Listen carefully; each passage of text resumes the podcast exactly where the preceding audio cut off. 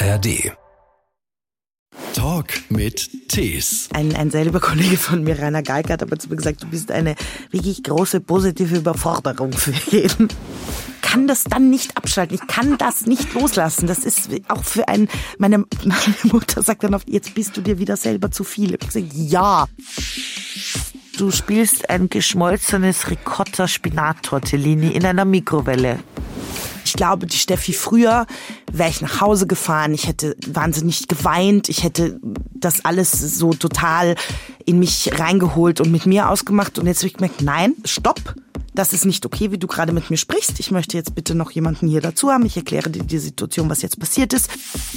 saß ich da und war so, ach, es ist alles, es ist alles aus, es ist alles aus, es ist so schlecht, es ist so schlecht. Ein Podcast von SWR3. Mein Name ist Christian Thees. Hallo, ich bin Stefanie Reinsberger. Eine unserer beeindruckendsten SchauspielerInnen hier in Deutschland, im Film, aber natürlich auch vor allem auf der Bühne. Du bist Teil des Berliner Ensembles. Im Fernsehen kennen wir dich auch als Tatortkommissarin Rosa Herzog aus Dortmund. Richtig. Dortmund. Das ist überhaupt eine Österreicherin oder Kommissarin werden lassen im deutschen Fernsehen. Ja, äh, es, ich, ich denke auch immer so, ich habe mich ja irgendwie so reingeschlichen, ist doch keinem aufgefallen, ich tue nur so. Die Frau Schauspielerin ist auch Autorin. Ja. ja. Ein Buch mit einem wunderschönen Titel, ganz schön wütend. Und es geht um auch deine Wut, die du dein Leben lang auch immer ganz gut kultiviert hast, die dich begleitet hat aufgrund von Diskriminierung, aufgrund von Übergriffen auf dich, auf deinen Körper, der angeblich nicht schön genug ist. Also dieses Buch hat den schönen Titel Ganz schön wütend. Herzlich willkommen nochmal so. Vielen, vielen Dank für die Einladung. Und das Schöne ist, du warst als Kind schon wütend. Ja. es ist nicht stimmt. nur die moderne Gesellschaft, die dich wütend macht. Du hast es als Kind schon mit dir rumgetragen. Was ich wirklich schön finde, was haben deine Eltern dir erzählt? An manches erinnerst du dich gar nicht mehr, ne? Nee, an manches erinnere ich mich nicht. Es gibt aber so ein Foto, was sehr präsent ist, ähm, wo ich in so einer, also ich, die ersten paar Jahre bin ich in Belgrad aufgewachsen kann ich mich nur noch an sehr viel Beton erinnern. Und es gibt so ein Bild, wo ich in so einem Betonhof stehe und ganz rotes Köpfchen habe und so Fäustchen mache und in die Welt schreie. Und ähm, ich habe meine Eltern so gefragt, was habt ihr dann gemacht? So, weil oft ist ja auch diese Scham, wenn Kinder dann auch laut werden oder zu viel Raum beanspruchen. Und ich habe gesagt, wir haben so einen Insider in der Familie, die hat gesagt, man, man muss dir einfach lassen. Also man muss sie einfach lassen so.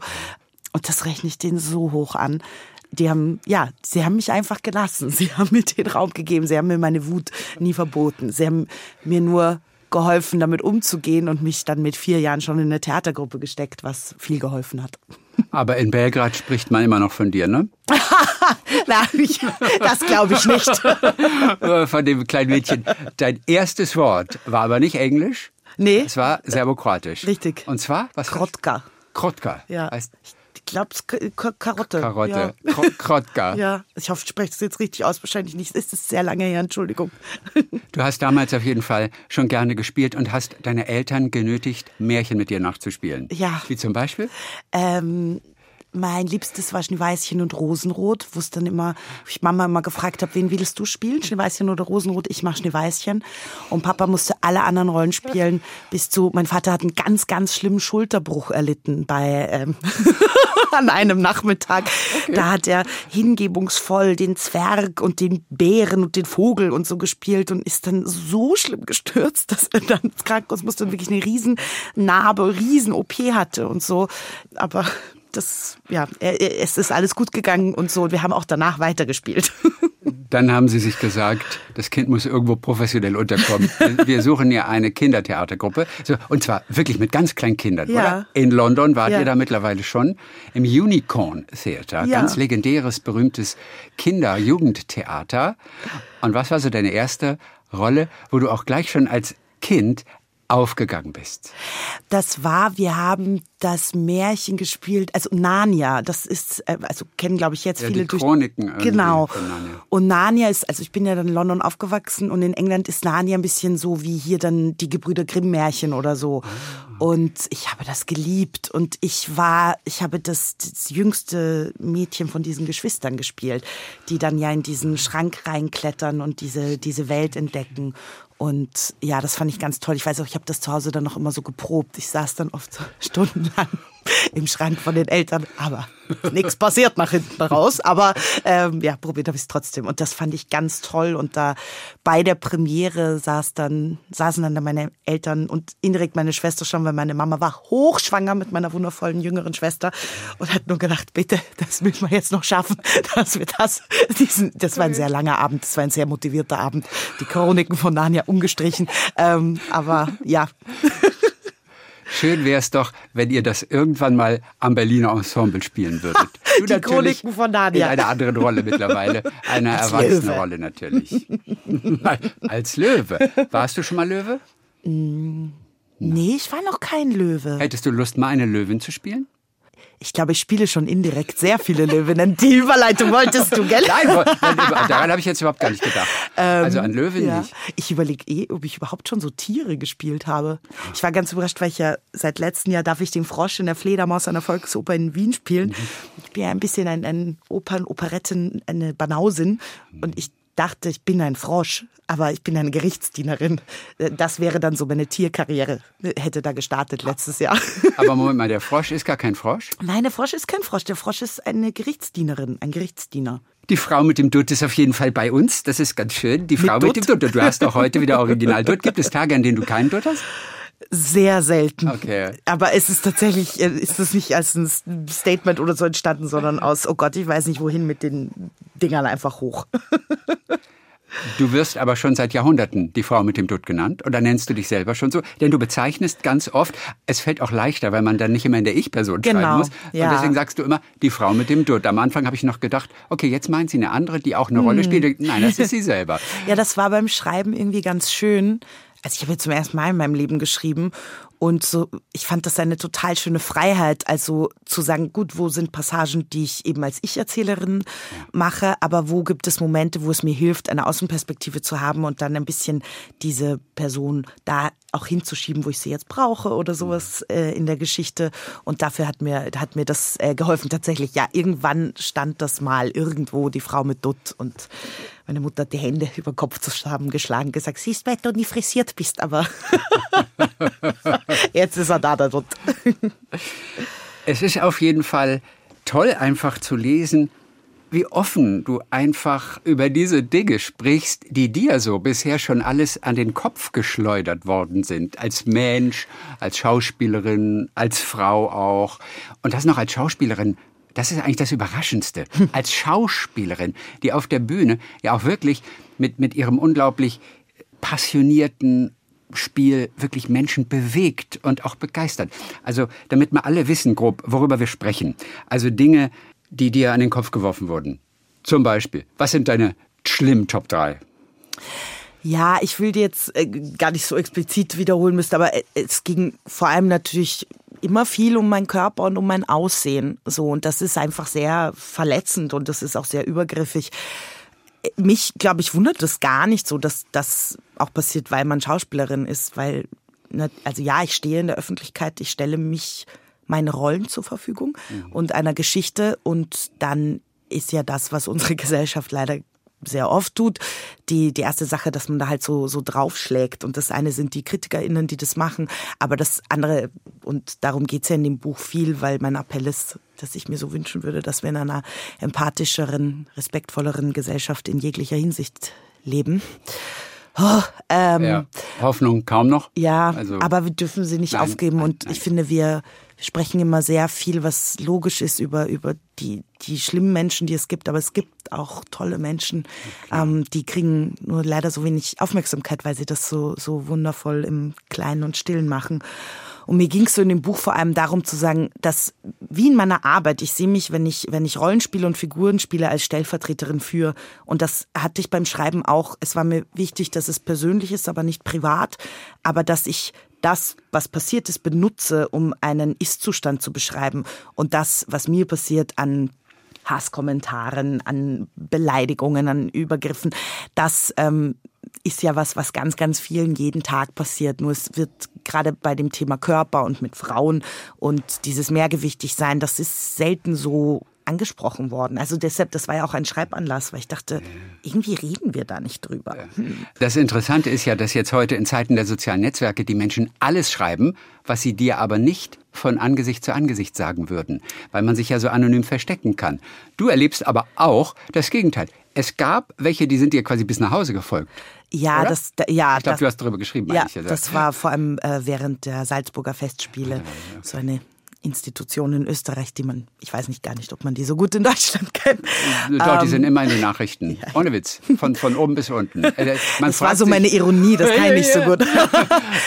ja, das war, ich meine, man muss ja auch sagen, das ist auch jetzt lange her und also ich kann mir das heute gar nicht mehr vorstellen, aber in der Zeit, in der ich da gespielt habe, gab es den Begriff, der, der Begriff MeToo zum Beispiel, der, der war noch gar nicht in aller Munde damals und mir war einfach auch als Mensch auch überhaupt nicht klar, dass ich da ja wirklich sagen kann, stopp und aus. So, ich war sehr, sehr jung, ich war sehr überfordert mit dieser, ja, Übergriffigkeit, die Leute an den Tag gelegt haben, eben es ist das eine, die Sachen zu schreiben und das, ich finde das auch ganz furchtbar und Hass und Hetze im Netz ist was wirklich Schreckliches, was dringend äh, anders gehandhabt werden muss.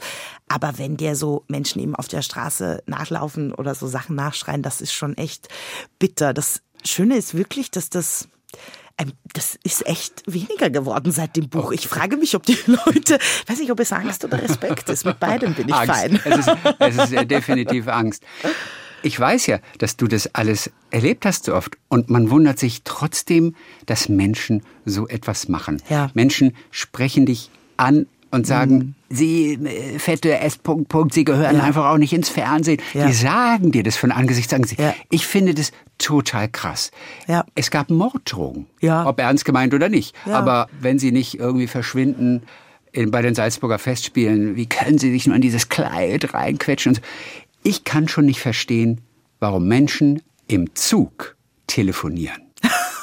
Ich kann es nicht verstehen. Ich Das- verstehe mal nicht, warum die immer Empfang haben. Ich habe im Zug nie Empfang. Also ich sitze zu 98 Prozent neben der Person, die vier Stunden perfektes Netz hat von Berlin nach Köln.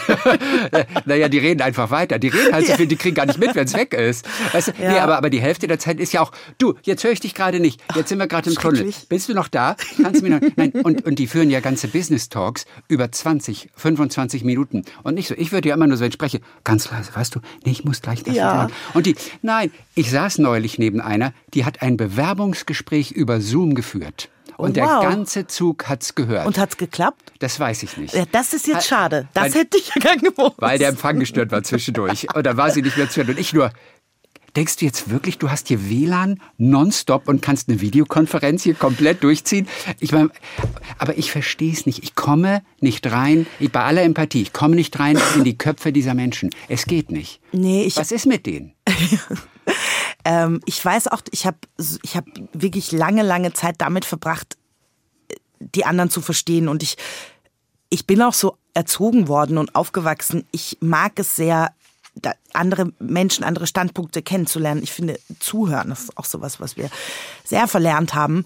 Und mir ist es auch extrem fremd, weil ich oft privat eher eigentlich oft so das Gegenteil bin, dass ich dann also lange Zeit vieles so runtergeschluckt habe, um zu gucken, dass es allen anderen besser geht, auch teilweise dann auf die eigenen Kosten. Und irgendwann gemerkt habe, nein, stopp. Und dass das ganz interessant ist, dass dann Menschen irritiert sind, wenn du laut wirst und wenn du dir das nicht mehr gefallen lässt. Und das war aber für mich so ein wichtiger Punkt, so ein Befreiungsschlag, irgendwann zu sagen, stopp und das aufzuschreiben und zu sagen und zu dem zu stehen, zu sagen, es ist nicht in Ordnung. So, das ist bei, ich, bei keiner Person, bei niemandem in Ordnung. Und ich finde, so in diesen letzten Jahren das auch so zu beobachten, wie, wie schnell und wie rasant und wie leichtfertig das irgendwie geht. Ich, ich finde das extremst befremdlich und irritierend und bin wahnsinnig dankbar und glücklich, dass ich diese Familie, die ich habe, habe und diesen Freundeskreis, den ich habe, weil das ist bei uns nicht so. Und wir, wir diskutieren ordentlich und wir, es wird auch mal laut und es wird, äh, man missversteht sich, aber es ist trotzdem immer respektvoll und das finde ich so, so wichtig, so bei, eh bei allem, wie wir durchs, durchs Leben gehen. Dafür, glaube ich, muss man aber eben oft doch sagen, okay, und jetzt gehen wir in diesen Diskurs rein und der tut gerade weh, aber wir müssen da dranbleiben. Ja, weil das sonst nicht besser wird. Und hast du das jetzt mehr im Stillen für dich gemacht, indem du es aufgeschrieben hast? Oder hast du auch in der Öffentlichkeit irgendwann mal auf den Tisch gehauen? Also gut, bei, bei, es gab so eine Produzentenrunde, von der du schreibst. Da hast Ja. du auch mal gesagt, Leute, Also in meiner Arbeit mache ich das eh eigentlich konstant. Ich, ich kann nicht, ich, ich, ich, ich ertrag das nicht. Ich da, ich hatte, also weil diese Sachen hören nicht, also sie werden weniger, aber sie hören nicht auf. Und ich hatte, ähm, das ist jetzt wieder ein bisschen her, aber ich hatte eine wahnsinnig unangenehme Situation bei einem Dreh mit Anproben und einer Regie und habe sofort den Dialog gesucht. Und ich glaube, die Steffi früher wäre ich nach Hause gefahren, ich hätte wahnsinnig geweint, ich hätte das alles so total in mich reingeholt und mit mir ausgemacht. Und jetzt habe ich gemerkt, nein, das stopp. Das ist nicht okay, wie du gerade mit mir sprichst. Ich möchte jetzt bitte noch jemanden hier dazu haben. Ich erkläre dir die Situation, was jetzt passiert ist. Das ist nicht in Ordnung.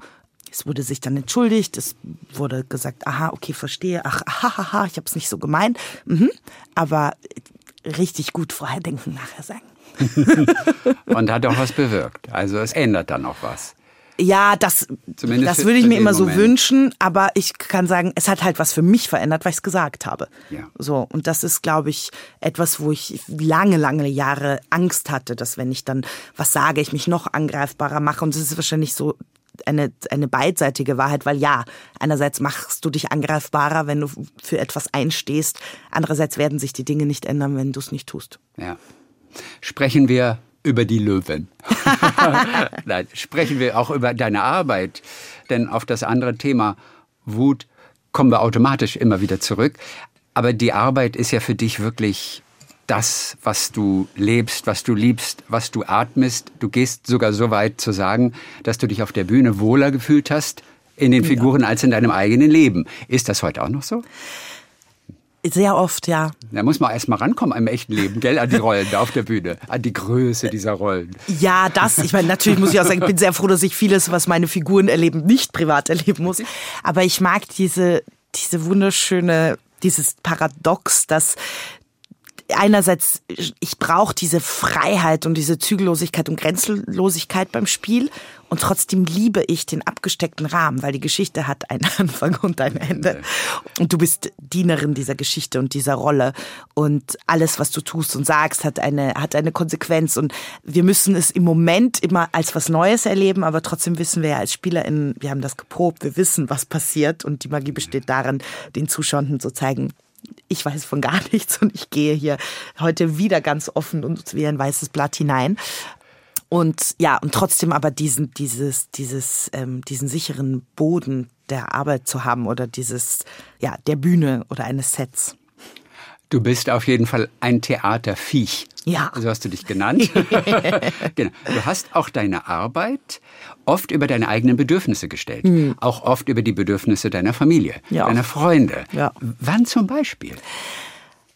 Ja, die wissen das, wenn ich halt probe und äh, oder drehe, ich tauche wirklich ab. Ich bin dann, ich bin dann da so drin. Ich, es fällt mir sehr schwer dann nebenher, also Nett zu sein. Äh, Nein, gar nicht.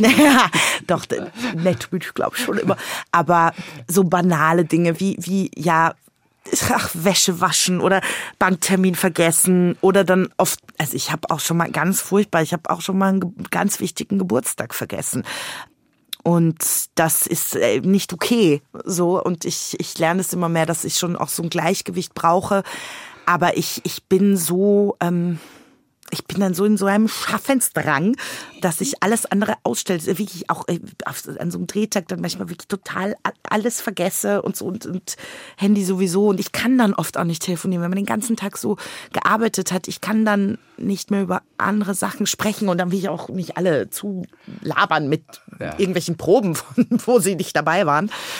Deshalb gibt's ja dann auch oft so dieses, diesen Rückzugsort Kantine, dass du mit deinem Ensemble weiter da dran bleibst oder am Set, dass du dann auch noch da irgendwie so zusammenklebst und weiter denkst und suchst und das finde ich was ganz Tolles. Du kannst auf jeden Fall sehr laut und auch sehr ungerecht werden, gerade vor einer Premiere. Dir ist schon klar, dass du dich gerade kurz vor einer Premiere befindest. Ja. Ich wundere mich überhaupt, dass du mit mir sprichst. also, wo bist du eigentlich gerade mit deinen Gedanken? Oh, sehr viel bei diesen Proben. Ja, ja, Heute Vormittag habt ihr geprobt? ja. Wir sind äh, inzwischen schon auf der Bühne und äh, das ist immer ein, ein aufregender Prozess, weil du probst ja am Anfang auf einer Probebühne wo die ganzen Bühnenverhältnisse ganz anders sind. Die Bühne ist gar nicht ganz aufgebaut und so Aber und nur markiert. die Dimensionen sind markiert. Genau. Ja. Und jetzt sind wir ähm, ins Theater gezogen, äh, ins Berliner Ensemble. Ich, das mag ich dann immer ganz gerne. Dann hat man noch mal so ein bisschen mehr Luft zu atmen, aber natürlich fallen dann auch wieder mehr Dinge auf, die sich äh, in der Probe verspielt haben. Und ich, ja, Okay, wo, worüber hast du dich geärgert bei der letzten Probe? Na, ich ärgere mich ja dann zu 98 Prozent über mich selber. Oh ja.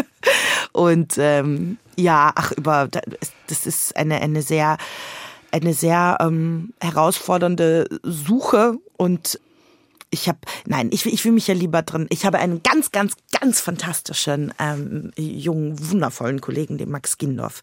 Der, der bringt mir sehr, sehr, sehr viel Freude auf der Probe, um sich auf diese Sachen zu konzentrieren. Das ist wirklich ein, ein ganz großes Geschenk und ich freue mich, dass der da dabei ist. Du verlangst auf jeden Fall extrem viel von dir Mhm. selber. Und problematisch ist es ja, wenn man das Gleiche auch von anderen Ja. verlangt. Und das tust du auch. Ja.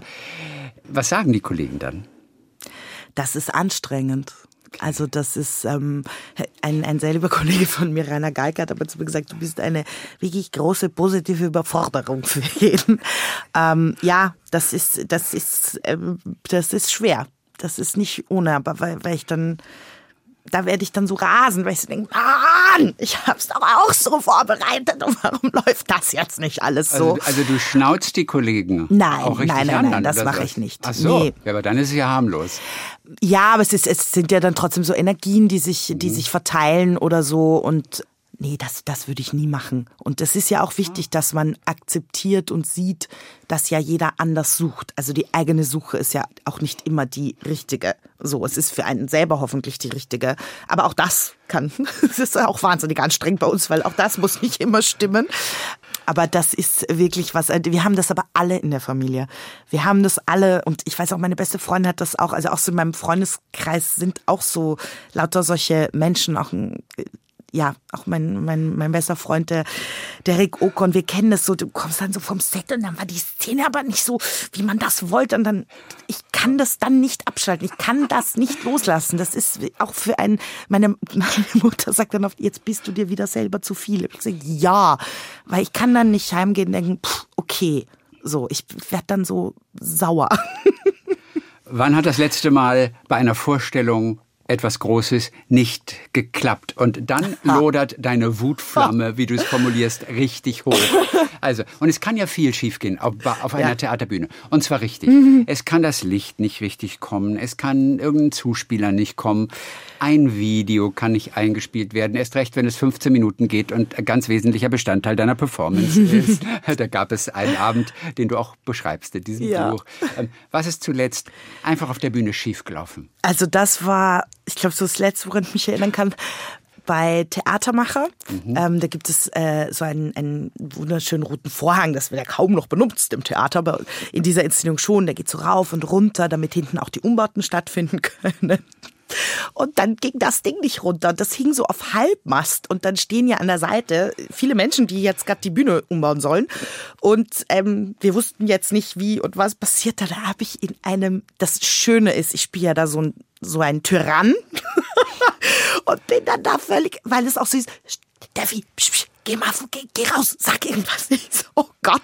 Dann habe ich mir irgendwie meinen Kollegen, der meinen Sohn spielt, der in dem Stück eh alles falsch macht, äh, gesagt, jetzt hast du den auch nicht richtig aufgehangen. Dann haben wir da verzweifelt, also auch wie, wie absurd. Wir haben dann versucht, da dran zu ziehen, als ob das irgendwas helfen, helfen würde. Natürlich überhaupt gar nicht. Irgendwann kam dann so die, die Technik von der Seite und hat dann irgendwie so geholfen. Es ging dann irgendwie, ich war auch so in einem Ausnahmezustand, dass ich gar nicht mehr weiß, wie das dann weiterging. Ich war, ich habe geschnaubt. Ich war natürlich der Meinung, das ist jetzt das Ende. Das war die schlimmste Vorstellung, die ich je gespielt habe.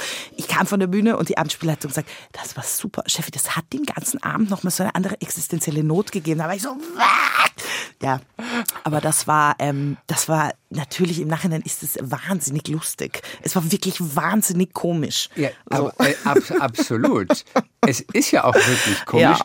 aber du kannst es jetzt erst so sehen oder aber, Absolut. aber nicht in den Minuten danach. Ja. Also, hast du gerade blaue Flecken? Ja, ein bisschen. Ah ja, okay. Gut. Ja. Auch weil du irgendwo gegengetreten bist, oder? Nee, weil äh, nee, nee, weil ich äh, teilweise einfach, äh, einfach hinfalle oder sowas und ich, ich mir gerade noch dieses Bühnenbild ein bisschen erarbeiten muss. Ähm, aber ich hatte letztens auch so eine andere Theaterwut, die war sehr traurig, weil die wir haben den Kreidekreis gespielt von äh, Michael Thalheimer und da waren in der ersten Reihe sehr viele Schulklassen, was ja total toll ist. Die waren alle am Handy und haben Puh. auch so über diese Soufflöse ihr Handy gereicht und gespielt und mit Ton an. Und dann stehst du da oben, das ist auch eine Inszenierung, wo ich nicht so, da wollte ich auch nicht aussteigen, weil ich das Gefühl hatte, ich beschädige natürlich den Abend. Und das war, ich war wütend, aber es war nur mehr Trauer. Da fühlst du dich dann so ausgeliefert und so, das ist wirklich, das war, das war wirklich hart. Es war eine andere Art von Wut, eine leisere. Die 20 Minuten nach dieser Vorstellung, wo warst du da? Nach Alle gehen nach dem Applaus nach hinten. Die nächsten Ja. 20 Minuten. Wie sahen die an diesem Abend aus? Nach dieser Ja, Kreidekreis. genau, nach dieser mit den Schülern vorne. Heulend. Heulend. Heulend in der Garderobe. Ja, heulend. Da kam äh, Christine Schönfeld, die, meine, also die Soufflöse. Und ich habe so bitterlich geweint. Ich war so traurig, weil ich dachte, ich konnte nicht spielen und den anderen Menschen das auch bieten, was ich ihnen gerne bieten möchte. Und ich war so wahnsinnig verletzt. Ja, da habe ich richtig lang gebraucht, bis ich dann in der Kantine war. Da war, an dem Tag war aber Oliver Rese da, der kam dann mit so einem Bier für mich. Das Euer Chef, euer Ja. Intendant. Also wenn die Schüler dein Buch gelesen hätten vorher, dann hätten die sich das nicht getraut in der ersten Reihe. Oder ich glaube, also ja, als, ich glaube, es ist, ich weiß nicht, ich glaube, manchmal ist es vielleicht auch so eine so Vorbereitung oder sowas, das, weil ich total verstehe, viele Menschen waren vielleicht auch vorher noch nicht im Theater und, und ähm, ja, würde mir einfach wünschen, dass da so ein bisschen mehr hinein begleitet wird und sowas. Und ähm, ich glaube aber, im, nächstes Mal werde ich aussteigen. Ich werde selber erklären, warum, warum das so weh tut. Ja. So.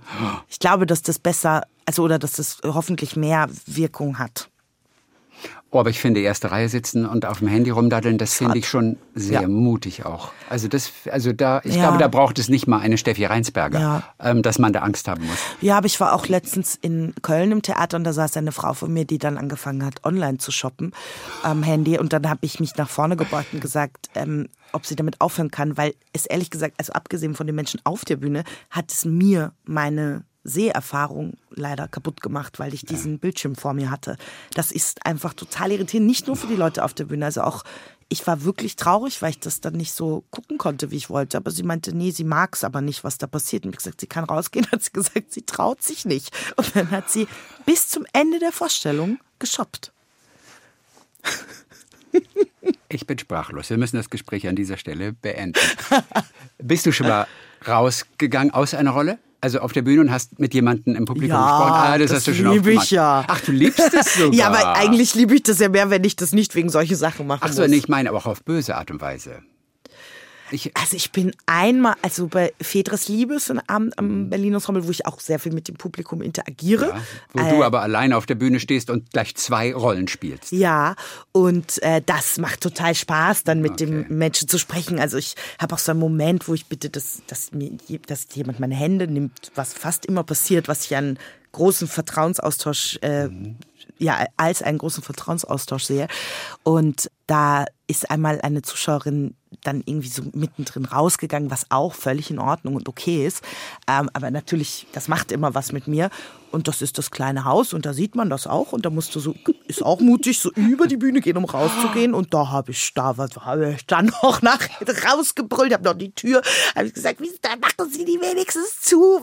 Also richtig böse? Also ja, nicht, da war nicht ich, scherzhaft. Nee, nicht scherzhaft, weil du dich da aufreibst, stehst irgendwie. Ich finde es, es ist okay rauszugehen. Das ist, ähm, das finde ich absolut in Ordnung Na und so.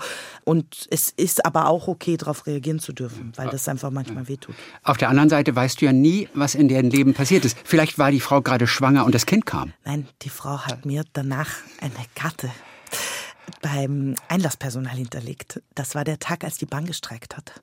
Und sie, äh, oder wo am nächsten Tag die Bahn gestreikt hat. Und deshalb musste sie früher los, weil sie sonst nicht mehr weggekommen war, wäre, weil sie extra für die Vorstellung angereist ist. Aber da geht einem doch das Herz dann wieder auf, oder? Ja, total. Ich hoffe, dass sie das irgendwann hört oder mitkriegt und weiß, sie kann noch mal kommen. Auch nur für den Schluss. Ich habe ja mal am Broadway in New York Stanley Tucci gesehen, amerikanischer ja. Schauspieler, der, der, wurde gerade massiert und guckte ins Publikum und er sprach und sagte seinen Satz und Ronnie, I'm gonna do this and if, you, if, you're, if you're not gonna turn off that fucking phone, I'm gonna kick down and kick your, I'm gonna come down and kick your ass und sprach weiter und, ver, und vergaß seinen Text. Und dann brauchten sie 30 Sekunden. Dann sind sie wieder zurückgegangen im Text. Es war Edie Falco, mhm. und äh, Stanley Tucci. Und sie brauchten dann 30 Sekunden, ja. bis sie wieder im Text waren. Und da habe ich gesagt, oh Alter, spiel doch einfach dein Ding. Die Leute zahlen 200 Dollar. Dann lass ihn doch ein Foto machen, mein Gott. Auch wenn man es mhm. nicht darf. Aber deswegen gleich. Und den meisten ist es nicht mal aufgefallen. Ich kannte ja. den Text vorher, ah, okay. deswegen wusste ich das ja. sofort. Also, ja, if you're gonna, gonna turn off that fucking phone, I'm gonna come down and kick your ass. Ja, ich finde, es hat halt so beides. Ich kann es so verstehen, weil ich das selber, ich, es tut so weh. Es ist, du stellst dich dahin ohne, also du machst dich so auf und dann ist halt, je, also ich glaube, viele Menschen, ich merken nicht, das ist ein Zusammenspiel. Ähm, mhm. Wer sitzt da heute? Wie, wie wird reagiert? Und manchmal kannst du drüber stehen, weil das ist ja tagesformabhängig. Manchmal stehst du drüber und bist irgendwie gut bei dir und beieinander und dann kannst du das weiterführen und manchmal kommst du nicht umhin, irgendwie was sagen zu müssen. Ähm, das ist dann natürlich bitter, also wenn du dann dadurch aber selber rauskommst, so und denkst, ach, ich hätte das vielleicht lassen sollen. Aber weiß man ja, also umgekehrt, wie man beim Publikum nicht weiß, was da heute los ist, wissen die das ja auch über uns nicht. Weil wir müssen ja da immer raus. Oder manchmal klingelt das Telefon. Das war auch ein Stück, was ich gesehen habe. Es war The Lion in Winter Kennst du das Stück? Ne? Der, äh, äh, so ein historisches Ding. Lawrence Fishburne spielte das, glaube ich. Mhm. Und hinten klingelte das Telefon. Mhm. Und, und dann versucht man ja manchmal das zu ignorieren und denkt, es geht schon vorbei. Ja. Und es ging und ging nicht vorbei. Und es ja. klingelte wieder. Und dann hat er auch unterbrochen und hat gesagt, Can someone please turn off ja. the fucking phone? Aber ich fand es als Zuschauer irgendwie total schade, dass er jetzt so rausgegangen war aus der Rolle. Auf der anderen Seite so ein penetrantes Telefon. Oh, furchtbar wenn irgendwas schief läuft bei euch auf der Bühne. Und, und damals, es war wirklich, ich meine, das war ein ganz, ganz schlimmer Abend für dich, als diese 15-minütige Videoeinspielung nicht kam. Für dich war dieser Abend versaut. Für dich war deine Karriere eigentlich am Ende, oder? Also es ist nicht übertrieben. Oder es ist wirklich oh, so. Da habe ich mich so geschämt. Also es ist ein Abend, der geht so ein bisschen über eine Stunde. Der ist Selbstbezichtigung von Peter Handke, läuft auch immer wieder mal am BE. Oh, das war, ich stehe da halt auch alleine und es, es gab auch so keine Lösung von oben. Dieses Tonpult guckte ratlos. Also, und man muss dazu sagen, dieser ganze Text, da fängt jeder Satz mit Ich an. Und das, das, das ist mir auch ganz wichtig. Also ich versuche auch immer, wenn ich aussteige oder auch improvisiere, immer mit Text, also mit Originaltext zu improvisieren. Also das ist, auch wenn nicht, wenn so Leute rausgehen oder so und ich dem was nachsage, ich versuche immer, dass es Text aus dem Stück sind. Das mag ich äh, total mhm. gern. Das, dann ist der Ausstieg, finde ich, auch nicht so groß, wenn du beim Original bleibst. Und dann die ersten zwei, drei Minuten konnte ich das noch so mit diesem Improvisieren, mit diesem Ich improvisieren, aber irgendwann musste ich ja fragen, was ist jetzt so? Weil es, und dann war so, ja, es geht halt nicht, es geht nicht. Und dann also, nee, das ist eine leere Bühne, du kannst mit deiner Wut auch nirgends hin. Und dann muss ich mich da so umziehen und so hinsetzen noch und dann muss ich so ein super emotionales Ende spielen. Dann saß ich da und war so, ach, es ist alles, es ist alles aus, es ist alles aus, es ist so schlecht, es ist so schlecht. Und dann ja, eben die Leute, also ich glaube ja oft das Publikum findet das, also mag das ja. ja für, für das Publikum war das der beste Theaterabend, den Sie jemals oh gesehen haben. Gott, für mich war das so ein Albtraum. Also ich glaube, es hat schon viel auch damit zu tun, wenn du halt einen, einen Monologabend machst und dann nicht mal, dann kommt jemand wieder auf die Bühne und du hast eine neue Szene und kannst dann zusammen irgendwie weitermachen. Das ist dann immer was anderes. Aber warum steht da nicht der Inspizient und kommt mit dem Textbuch und spricht oder spielt genau das, was auf dem Video gewesen wäre? Das Video kann man aber gar nicht. Also nee, ich, ich weiß, aber warum macht er nicht das, was im Video wäre? Das wäre bei dem, okay, wär das wäre da gar nicht gegangen, weil ich mich sehr, also das, das Bild und Ton, das bedingt sich, das, das okay, braucht okay, einander. So, ja. ja. Also, also danach auf jeden Fall wirklich hast du gewütet im Theater ja. gegen alle, die auch nur irgendwo eventuell einen Fehler hätten gemacht haben können. So, das klingt doch auch wahnsinnig sympathisch, das zu erzählen und auch zuzugeben. Aber man macht sich nicht nur Freunde damit, oder? Nein. Ich, ähm, also was ich wirklich immer mache, ist nach dem Auswüten, wie ich das gerne mhm. nenne, dann nochmal ein anderes Gespräch zu führen, weil man einfach sagen muss, so 20 Minuten nach der Vorstellung, du bist noch so drüber. huh, dann kommst du irgendwie so runter und dann, dann geht das irgendwie. Ich hatte jetzt auch letztens eine Vorstellung, da war das mit dem Ton eine Katastrophe. Ich war auf der Bühne, ich war auch so, so sauer. Und dann ähm, hat der arme Kollege den Fehler gemacht, so an meine Garderobe zu klopfen, weil er was klären wollte. Und dann war das war zu früh, das war zu früh. Und ich so, das, das geht so nicht. Und wir müssen Ding. Und dann nickte er nur so und ich warte dann unten. Ich so, okay, und dann habe ich mich nachher dann nochmal mit ihm hingesetzt und gesagt, okay. hey, okay, schau, woran liegt das? Und so. Aber ja, nee, es ist nicht, aber ich, jemand hat letztens mich gefragt, ja, findest du das nicht so perfektionistisch? Also, findest du, du bist Perfektionistin? Dann habe ich gesagt, ich würde sagen, ich bin leidenschaftlich. und hingebungsvoll. Mir ist es, ja. ich kenne so viele fantastische Menschen, die nicht in diesem Beruf arbeiten, die nicht mehr in diesem Beruf arbeiten, die viel zu wenig in diesem Beruf arbeiten. Das ist so rar, was wir da machen dürfen. Und ich bin halt der Meinung, dann muss das wirklich das Beste sein, was wir in dem Moment anbieten können. So, und das, das möchte ich mit jeder Faser meines Seins. Du bist eine Schauspielerin auf jeden Fall für die Menschen nach Berlin reisen, um sie zu sehen, wie wir gerade mhm. jetzt gehört haben. Ansonsten macht man das noch für Lars Eidinger, wenn er den Hamlet oder Richard den Dritten spielt. Also ihr beiden seid da irgendwie in der, oh, der eigenen Liga ich auch. Mal spielen. Ja, ja, aber das hört doch jemand und macht das möglich oder nicht?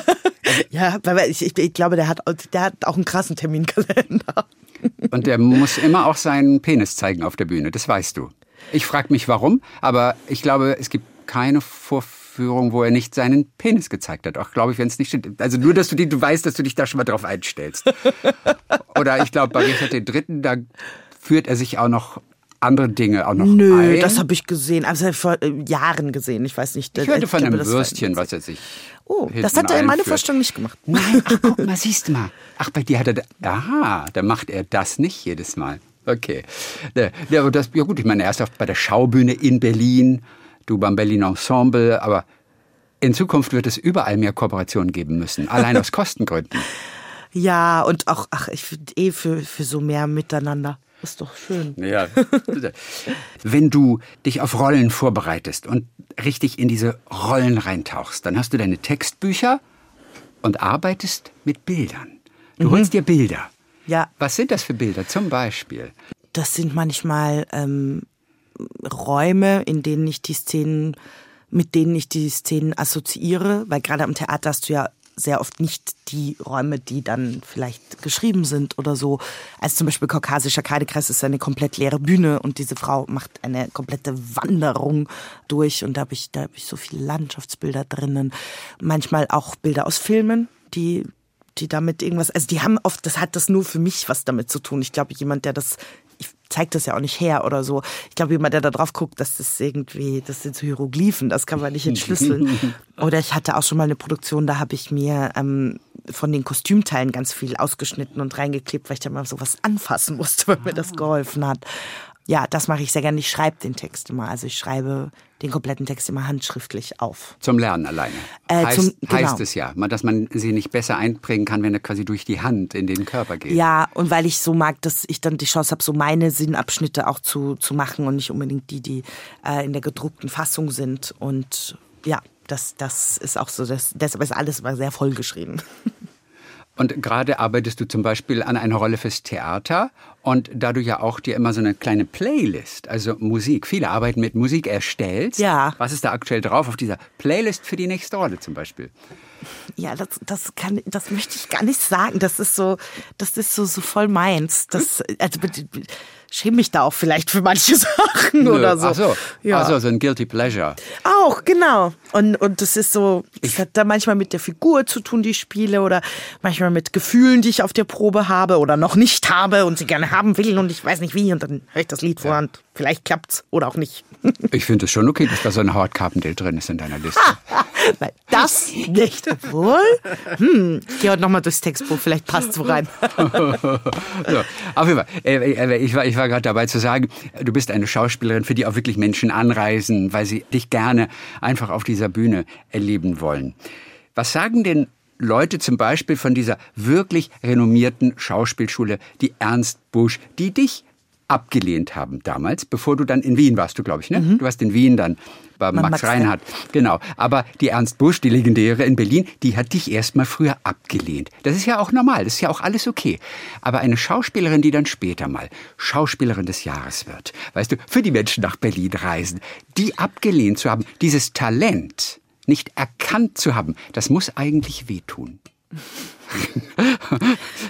nicht bei dir, ich meine bei den Personen, bei, bei den Verantwortlichen. Also. Ich weiß nicht, ich denke so, vielleicht haben die, also im Nachhinein denke ich wirklich, vielleicht haben die mir einen Gefallen getan, weil das Reinhardt-Seminar war für mich persönlich die, glaube ich, beste Schule, die mir hätte passieren können. Ehrlich gesagt, dass ich gerade auch Schauspielschulen, das ist ja sehr auch eine, eine Typsache, eine Charaktersache, wo, wo ist der Ort, wo, wo ist die Umgebung, wo du dich sehr gut entfalten kannst. Ähm, und das ist ganz anders aufgebaut, das Max-Reinhardt-Seminar, als die Ernst Busch, wo ich ja jetzt lustigerweise seit einigen Jahren unterrichte. Stimmt, du unterrichtest um, ja ähm, mittlerweile. Und das ist ja jetzt, jetzt haben sie mich ja so wieder äh, dazu geholt. Und das, Aber ähm, nur aus schlechtem Gewissen. Nicht, weil du so kompetent bist, einfach nur aus schlechtem Gewissen, ne? Nein, das war, das war sehr schön. Das war während den äh, Kreidekreisproben. Da hat der Bernd Stegemann gesagt, ah, irgendwie, das, ich mag das, wie du spielst. Und vielleicht kannst du das ja mal so, so auch weitergeben. Wusste mhm. nicht, ob ich das kann, aber es ist äh, eine wahnsinnig schöne, schöne Arbeit. Ich liebe Unterrichten. Ich finde das ganz, Geht ganz das? toll. Kann, ja. Kann man das weitergeben?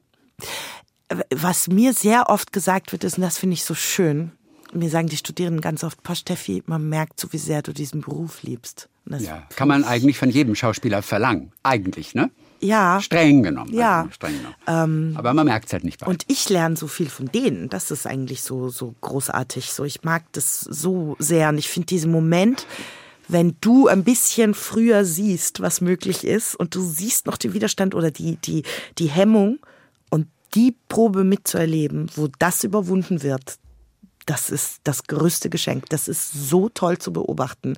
Das ist ähm, das ist ganz toll. Da bin ich auch immer so, ist mir dann auch egal, ob das beim Vorsprechen dann genauso ist und so, weil ich war da. Ich weiß, du kannst das. Wir haben das zusammen geschafft. Und ja, vielleicht wird es jetzt noch nicht auch immer, wenn man das dann so abliefern muss, schaffen. Aber das ist ja auch ein, ein Training und ein Prozess. Aber da, wenn die dann da hinkommen, boah, das ist ein, ein empfinde ich immer auch als einen sehr großen Vertrauensaustausch. Was lernst du denn von denen? Mm, ich finde, ich bin total äh, beeindruckt, wie welche Fragen sich die stellen ähm, Fragen, die ich mir in meiner Schauspielschulzeit nicht gestellt habe, teilweise auch, glaube ich, nicht stellen habe müssen. Und, Wie zum Beispiel? Mh, mm, naja, das ist ja eine ganz andere Welt, in der die jetzt gerade studieren, als die, in der ich studiert habe. Und diese, also Existenzängste äh, hat man in diesem Beruf immer dauernd. Aber das ist jetzt natürlich nochmal, das ist nochmal, finde ich, so drei Schrauben weitergedreht. Und was ich sehr bewundere, ist dass, und ich weiß gar nicht, ob es immer so Selbstvertrauen ist, aber den, die, die Kraft für sich einzustehen, so früh schon, ohne, also ohne zu blockieren, sondern einfach sehr früh zu sagen, so okay, so nicht, bitte, ich möchte das und das.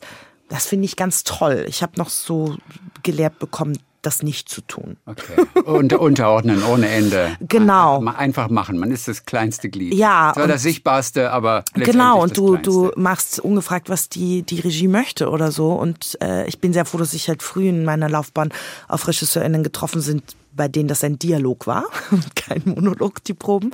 Und das finde ich, das finde ich sehr, sehr toll. Und ähm, ich finde die alle so unglaublich interessiert an allem. Also ich so an meine Schauspielschulzeit denke, wir waren schon sehr in dieser Blase. Es war auch toll. Und ich finde, dass bei, bei zumindest den Studierenden, die ich hatte, die sind so, so belesen, so wach, so total dran an allem, was, was ist. Vielleicht ist es auch, weil diese Welt eben so, so viel Spiralen weitergeschraubt ist, dass das ja gar nicht, das geht ja gar nicht weg und Berlin auch nochmal anders ist als Wien. Aber das, äh, das finde ich ganz, ganz toll. Und mit welchem Fleiß und, und Mut und Werft sich die da reinbegeben. Ja, und auch Selbstbewusstsein. Ja. Und manchmal auch, das kennt man ja von einer jungen Generation, dem Anspruch, der Arbeitgeber muss was für mich tun. Nicht ja. ich für den Arbeitgeber. Ja. Das war noch vor 10, 20 Jahren eben ganz ja. anders. An dieses Selbstbewusstsein hast du natürlich damals nicht gehabt. Nee. Schon gar nicht, als du abgelehnt wurdest und das war noch in deiner Abi-Zeit, glaube ich, Ja. also noch sehr, sehr früh. Ich meine, da wird man nicht genommen. Das ist total hart, wenn man es nicht gewohnt ist und Ja. sagt, ich gehe sowieso 100 Mal im Jahr zum Casting und 99 von Mal davon. Da gewöhnt man sich irgendwann dran, weil Ja, es tut normal aber ist. immer noch weh. Es tut sogar dann noch weh. Tut immer aber, noch weh. Ja, aber jetzt, aber du hast dich damals nicht abschrecken lassen. Naja, es war so, also für mich ist da schon eine Welt zusammengebrochen, als das an der Ernst Busch nicht geklappt hat. Ähm, und ich habe da auch das erste Mal damals so Menschen kennengelernt, die meinten, ja, ist jetzt mein 20. Mal vorsprechen. Und irgendwie war ich darauf sehr naiv nicht vorbereitet, dass das ja sein kann. Und ich hatte aber so mit meiner Familie auch so dieses Ding, eben Abi machen, dann hast du so ein Jahr, das war schon klar, dass ich so ein Jahr mir nehme für die Vorsprechen. Aber das dann auch noch mal so zu hören, 20, 30, 40 Mal. Und dann sind wir zurückgefahren nach, äh, nach Wien und ich war so traurig, ich war so, ich war so, ich weiß nicht, das war, das war so ein, ein, ein, ein, ein Schmerz. Und dann war ich so, ja, ich weiß nicht, ob ich das noch mal kann. Und meine Eltern waren so, okay. Und das hat mich natürlich nicht losgelassen, weil das, das ist, glaube ich, wozu ich da bin. Ähm, Was du sehr früh wusstest, ne, muss man auch dazu sagen. Seitdem du in diesem Ja. Kleinkindertheater Ja, in London warst. weiß man ja nicht, ob das reicht. Aber ähm, ja, weiß ich auch jetzt immer noch nicht. Aber, Aber ähm, Leidenschaft kann auch viel Talent ersetzen, oder? ich glaube, für diesen Beruf musst du Talent haben. Ja. Ich glaube nicht daran, dass du Talent beibringen kannst. Mhm. Ich glaube, das muss in welcher Art auch immer da sein und dann kannst du es, hast du hoffentlich Menschen, die dir das bewusster machen. Das, so, das zu lernen, das, das glaube ich, ich persönlich nicht. Naja, jedenfalls hat mich das nicht losgelassen und dann war ich eines Morgens so, oh, ich will das jetzt doch, mach das jetzt da am Konservatorium und am Rheinland-Seminar, aber Mist, die Anmeldefristen sind vorbei. Und dann hatte mir meine Mutter, hat mir dann so 18 Blätter hingeschoben, weil sie mich überall angemeldet hat. Sie hat, äh, ja, sie war so, doch, doch, hier, da sind die Slots und so und auch noch in, in München, in Graz, also überall. Ähm, das hatte ich eine sehr frühe Startnummer auch am Max-Reinhardt-Seminar, das weiß ich noch. Und ja, dann hat's geklappt. Wie wohl hast du dich gefühlt auf der Schauspielschule? Also warst du da gleich direkt in deinem Element und wusstest diese drei Jahre? Es werden ja auch manchmal komische Dinge von einem verlangt. Also ich meine, komm, spiel ein Schnitzel ist wahrscheinlich noch das harmloseste. Na, Aber mein ma- Liebstes war, du spielst ein geschmolzenes Ricotta-Spinat-Tortellini in einer Mikrowelle. Gespielt habe ich es natürlich mit aller Werft, die ich hatte, mit aller. Und dann war noch, ein bisschen sieht man noch, dass es gefroren ist. Das weiß ich weiß. Und dann sitzt du da und du spielst das Tortellini. Äh, herrlich, es ist toll. Ähm, ja, es war so gemischt. Ich glaube, also was wirklich toll war, wir waren ein sehr, sehr enger Jahrgang. Wir wurden immer so ein bisschen despektierlich der Kuscheljahrgang genannt, ähm, weil immer so mehr Konflikt gesucht wurde. Und wir waren aber alle immer so, ja, beim Spielen, klar, aber doch nicht äh, privat. Privat. Das war wahnsinnig toll und wir sind auch heute noch wirklich alle gut und eng miteinander verbunden. Mit wem warst du da zusammen? Welche Kollegen kennen wir heute noch? Gibt's da welche? Ulrich Brandhoff, Okay, vom Namen her, ja, kenne ich. auch. Robert Finster, Okay. Mhm. ja. Ähm, und Hast du eigentlich auch äh, hier Brandauer gehabt als Lehrer? Ist der Max-Reinhardt-Seminar? Ähm, ich, ich der weiß nicht, ob der okay. da jetzt noch Ah, ja, ist. okay, Äh, nein, den, den hatten wir Okay, nicht. mhm. Und ja, aber es war eine harte Zeit. Also es war also nicht hart von. Ich hatte wirklich ganz tolle äh, ProfessorInnen, äh, ganz tolle. Aber ich, also da werde ich auch heute immer so ein bisschen damit aufgezogen, weil ich war schon die, die am meisten geheult hat auf der Toilette, also nach so einem Unterricht und dann so unsicher war und nicht wusste und ich dachte so Gott, alle anderen sind so viel besser und so und ich, ich weiß nicht und ich glaube, das war auch schon damals dieses, oh, es muss doch das, das muss noch besser, noch, noch größer, noch weiter und so und ähm, ja, oh Gott, oh Gott. Und ja, es gibt da oben so am zumindest halt so zwei Stockwerke und es gibt, da gibt's so ganz hinten so ein ganz kleine, eine ganz kleine Toilette. Ich weiß mit so einem ganz, das ist so alles aus so Beton, das ist so ganz komisch. Und das war immer so der Ort, wo man, wenn ein Unterricht nicht so gut lief, dann immer so rausgerannt ist und so. Und oh, ich habe auch mal im Sprechunterricht so geweint, dass ich dann so gegen so eine Wand gelaufen bin und so einen Cut hatte. Aber das war immer alles so von mir. Das war nicht, da war jetzt niemand, der auf mich eingebrüllt hat oder mich brechen wollte. Das, das war in meiner Ausbildung wirklich nicht so. Kann man scheitern auf einer Schauspielschule? Also wenn man erstmal genommen ist, dann vielleicht drei Jahre auch Unterricht, dann gibt es auch so eine Abschlussprüfung. Aber kann man scheitern? Ähm, äh, Dass man nicht versetzt wird in das nächste Jahr, gibt es das? Ähm, also das gab es, glaube ich, im Reinhardt-Seminar nicht. Ich weiß nicht, ob es das mal an der Busch gab mit so Fähnchen oder so. Aber ich glaube ehrlich gesagt nicht mehr, weil da, in diesem Beruf, das ist ja so schwer messbar. Was ist gut und was nicht und was reicht. Ich glaube, äh, gerade auch an der Schauspielschule, also wenn du, wenn du zu den Unterrichten kommst und deine Texte kannst und man sieht, du investierst dich, ja, dann kann es sein, dass du mal ein Szenenstudium hast. Das dauert so in der Regel sechs Wochen es kann alles sein. Du hast dich kurz davor getrennt. Du, ähm, es geht irgendwem, gerade den du liebst, nicht gut. Du, äh, deine Mitbewohnerin ist ausgezogen. Du musst auf einmal eine neue Wohnung suchen und dann musst du diese anderen Dinge trotzdem gleichzeitig schaffen, erledigen. Ja, es kann sein, dass dann die Leistung vielleicht nicht da ist, wo sie sein soll. Nur andererseits, wo soll sie sein? Es ist ja für jeden unterschiedlich. Und es kann durchaus auch sein, dass du, das ist ja nach wie vor so, auch im Berufsleben, dass du an Menschen triffst, wo das nicht so Klick macht. So, wo du denkst, ah, da kann ich mich jetzt nicht so entfalten, vielleicht wie ich möchte. Und das kann ja in einer Schule auch passieren. Deshalb finde ich schon schön, wenn die Schulen sagen, wir sagen jetzt erstmal grundsätzlich vier Jahre Ja zu dir. Mhm. So dein geliebtes Wien und trotzdem bist du jetzt in Berlin. Ja, aber Silvester bin ich in Wien. Fledermaus. Ach, natürlich, den Frosch. Den Frosch. und hoffentlich geht alles gut. Ja. das ist die letzte Mail, die du geschrieben hast über etwas, was dich wütend gemacht hast. Ich hasse E-Mails schreiben. Ah. Oh Gott. Hm. Ja, an äh, meine Agentin, weil es eine Anfrage gab und dann da in dieser Anfrage wurde ich dreimal falsch geschrieben und das hat mich ge also geärgert. So, weil ich äh, das mit PH statt mit F äh, wie und ein B statt P. Genau, genau. Ist es nicht, ja. sondern Reinsperger ja, wurde da es daraus. Schon so, dass und die Stefanie mit PH. Finde das wichtig, dass wir uns äh, die, die Zeit dafür nehmen, dass wir ja. und mein Name ist ja nun finde ich ja nicht so schwierige, es, es, gibt, es gibt eh keine schwierigen, setz dich einfach damit auseinander, kopierst aus dem Internet oder so.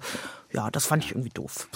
Das Lustige ist, als ich mit deiner Agentin geschrieben habe, habe ich jedes Mal nachgeguckt, ob Stefanie mit PH oder mit F ist.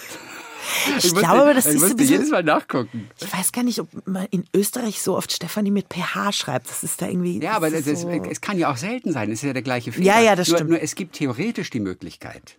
Also, ja. und, und, und, da muss man gucken. Ah, ich würde es auch immer, immer rauskopieren oder so. Ich finde es auch, auch wichtig. Und wie gesagt, mein Name ist ja noch. Ähm aber das ist total kompliziert, dann ist ein anderer Schrifttyp und so. Da musst du den Schrifttyp wieder ändern. Das ist nicht so einfach mit dem Rauskopieren. Ja, aber dann, also eben, ich kenne KollegInnen, die dann, was ich auch verstehe, wenn du dann sieben Wochen auf einer Filmdispo immer falsch stehst, nicht so cool.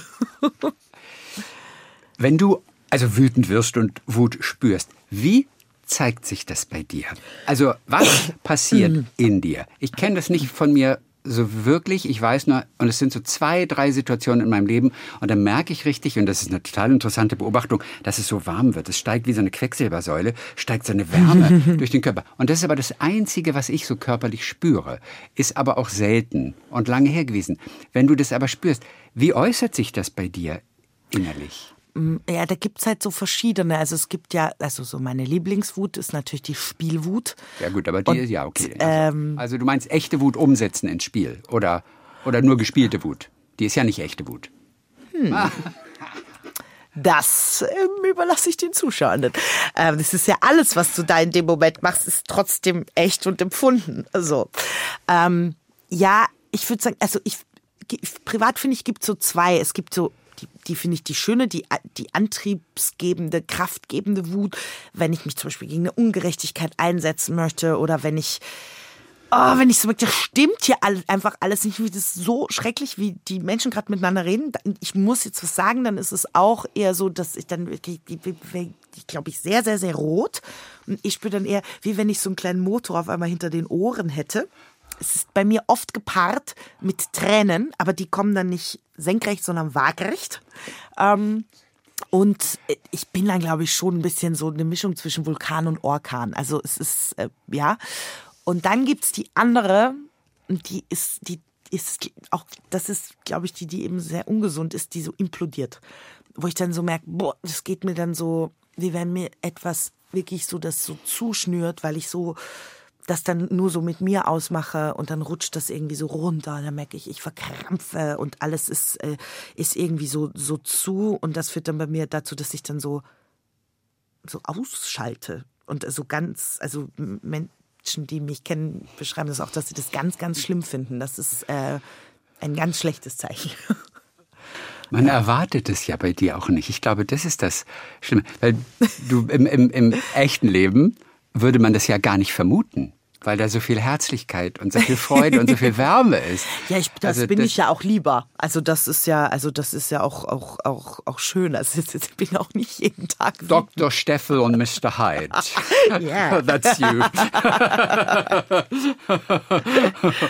oh Gott. Ähm, wütend macht dich ja auch zum Beispiel. Darüber hast du geschrieben in dem Buch falsche Entscheidungen getroffen zu haben, die dein Privatleben zum Beispiel betreffen. Weißt du im Nachhinein immer, welche konkret das waren, welche Entscheidungen einfach falsch waren. Es ist ja total schwer, das so zu benennen auch. Kannst du das? Nee, nee nicht, nicht, okay. nicht, nicht immer. Ja, und ich, also wenn es lang genug her ist, habe ich, glaube ich, schon den nötigen Abstand und dann die Erfahrung und Größe und Heilung vielleicht auch zu sagen, im Nachhinein jetzt zehn Jahre Abstand betrachtet, war es gar nicht falsch. Es war ja, okay, einfach nicht gescheit. Aber ja, das, wie hat das, das ein Schauspiellehrer, der meinte, es gibt keine, wie hat er gesagt, es gibt keine, du kannst keine falsche Entscheidung treffen. Triff eine Entscheidung mhm. und wenn sie nicht richtig war, triff eine neue. Das, mhm. das fand ich so schön, weil der mochte dieses Wort falsch auch gar nicht. Und das ist ja. ein super Satz. Ja. Das ist ein sehr guter Satz. Wenn du dich mal wieder über irgendetwas ärgerst oder dir einfach etwas wirklich zu nahe geht.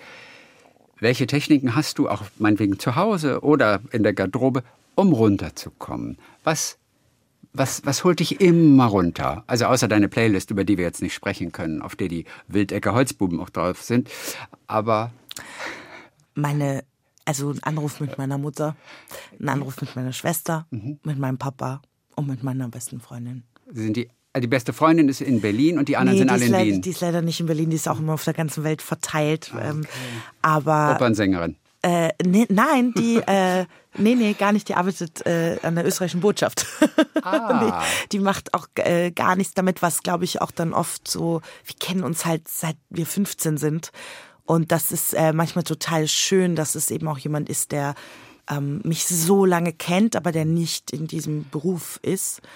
Und seit Mai Indoor-Spinning-Klassen. Ah, eine Stunde das, am Stück oder was? Oh Gott, ich liebe es. Aber das, was ist daran so toll an Indoor? Da seid ihr also auf einem stationären Fahrrad ja. in einem Fitnessraum. Ihr ja. seid sechs, sieben, acht, neun, zehn Leute. Nee, 50 teilweise. Oh Gott, 50. Aber es ist so im Dunkeln und du bist so für dich und du hast diese, das ist wieder so mein Musikding, dass ich das, ich brauche auch zum Sport irgendwie Musik. Und das ist diese, völlige Verausgabung, die gefordert wird. Aber dieses schöne, es ist ja diese Bewegung. Es gibt natürlich schon auch herausfordernde Klassen mit kleinen Choreos und so, was ich alles gelernt habe, was man auf so einem Fahrrad machen kann. Beeindruckend. Eine Choreografie? Ähm, ja. Oh. Mit so Handeln und Arme und Ding. Und ich mag dieses Gefühl von, du bist irgendwie in einer Gruppe, aber du bist auch sehr für dich, weil das ausschließlich eigentlich im Dunkeln passiert. Und dieses es gibt nämlich wirklich wenig Dinge, wo ich so schaffe, mein, mein Hirn wegzubekommen von der Arbeit und von der Welt. Und das ist das gerade. Ich habe das so für mich entdeckt. Das macht mich so glücklich. Ja. Das ist so toll. Also Spinning hat Mandalas abgewechselt. ja, obwohl ich heute mit einem äh, Weihnachtsmandala-Ausmalbuch ähm, geliebäugelt habe. Und dann ja. dachte ich, Steffi, wenn du ehrlich zu dir bist, das war so ein Adventskalender-Mandala-Buch. Das fand ich natürlich total reizvoll. Aber dann dachte ich, wenn ich ehrlich bin, ich werde die Zeit nicht haben bis zum 24. Dezember. Ich lasse es jetzt. Okay, also wenn du den Rest des Gesprächs nutzen möchtest, also ich habe dir ein Mandala oh, mitgebracht. Nein, ist also das toll. Ich habe auch ein paar Stifte mitgebracht, falls oh du malen Gott, möchtest. Gott, ist das also, süß. Ja, ich habe ich hab dir allerdings auch noch andere Sachen zum Ausmalen mitgebracht, vielleicht. Also wenn der das jetzt sehen könnte. Schade, wir, wir haben ja jetzt hier kein, kein, kein Bild. Das ist toll. Erkennst du ihn gleich? Ja. Weil du das Foto kennst? Ja. ja, es ist. Es ist auch ein sehr attraktives Foto von dir. Du musst dir keine Sorgen machen. Es ist. Oh Gott, ein, ich hab ein, ein, ein, so lieb. Es ist ein Schauspielkollege aus Österreich, es ist Manuel Rubey. Ja, der, der Initiator war zum Schreiben. Tatsächlich. Und das habe ich geahnt, denn ihr wart damals in Bad Völzel, oder wie hieß das? Nee, wie hieß das? Also ihr hattet irgendeinen Kein Problem. Bad Füßler Das war jetzt aber relativ dicht dran, finde Ja, ich, ja. dafür, dass ich das aus dem Stand gewusst habe. Also auf jeden Fall ein Ort in Österreich, wo ihr abends, glaube ich, eine gemeinsame Lesung gehabt habt oder Genau. was hattet gelesen? Genau. Ja. Und du hast ihn aber nicht genannt in dem Buch, hast nur angedeutet. Doch, er steht- kommt, doch, doch, doch. Da Er- steht aber nicht. Im Vorwort kommt ja, er im vor, Vorwort. ihn aber, ja, aber bei dieser Szene, wo ihr dann durch diesen Kurpark Ja, geht aber oder das ist ja auch die große blonde Frau mit Dutt in der Ja, Szene. ja, so, ich. Nein, im Vorwort wurde genannt, weil da habe ich ihn natürlich auch gefragt, ob das okay ist. Ja, da hat er die schönen Worte zu mir gesagt, Steffi, ich glaube, du musst es mal, weil äh, tatsächlich das, die Geschichte ist ja an diesem Tag auch passiert. Und darüber haben wir dann auch geredet, weil der so fassungslos war, dass da wieder so ein Welche Geschichte genau war das jetzt? ähm, da war ein Badegast, der dann oh, meinte, das ist jetzt ganz wichtig mit zu sagen, wie schrecklich ähm, darf man hier scheißen. Hier, hier darf man auf Ach jeden so. Fall Scheiße sagen. Also, der meinte, dass ich so, so wie gut erzogen du bist. Also, ähm, kein Wunder, dass du implodierst, wenn du schon bei Scheiße Probleme hast. Na, ich weiß ja nicht, was dann da geschnitten wird. Oder so. raus damit. Nee, da war so, eben bei di- dieser Lesung, das ist ein wundervolles Format, ähm, wo man in diesem tollen Thermalbad liest, wo das fürs laue Mineralwasser herkommt. Wunderschön eigentlich alles. Und da war dann so ein Badegast, der während ich da eigentlich mit so Freundinnen gequatscht habe, herkam und nichts Besseres zu tun hatte, als mir eben zu sagen, dass ich eigentlich ziemlich geschissen ausgeschaut habe da in Salzburg und sie ihm das nicht dockt hat. Dazu muss man sagen, das war zu dem Zeitpunkt auch schon wieder viereinhalb Jahre her. Wahnsinn, wie das die Menschen beschäftigt. Und ich habe das dann, glaube ich, sehr gut gekonnt, charmant äh, abgewehrt. Aber man darf dann auch nie vergessen, jedes Abwehren von sowas, egal wie, wie kraftvoll, versiert, wortgewandt, mutig man das macht, kostet danach. Es gibt danach den Moment, wo du dich fragst, warum ist mir das schon wieder passiert?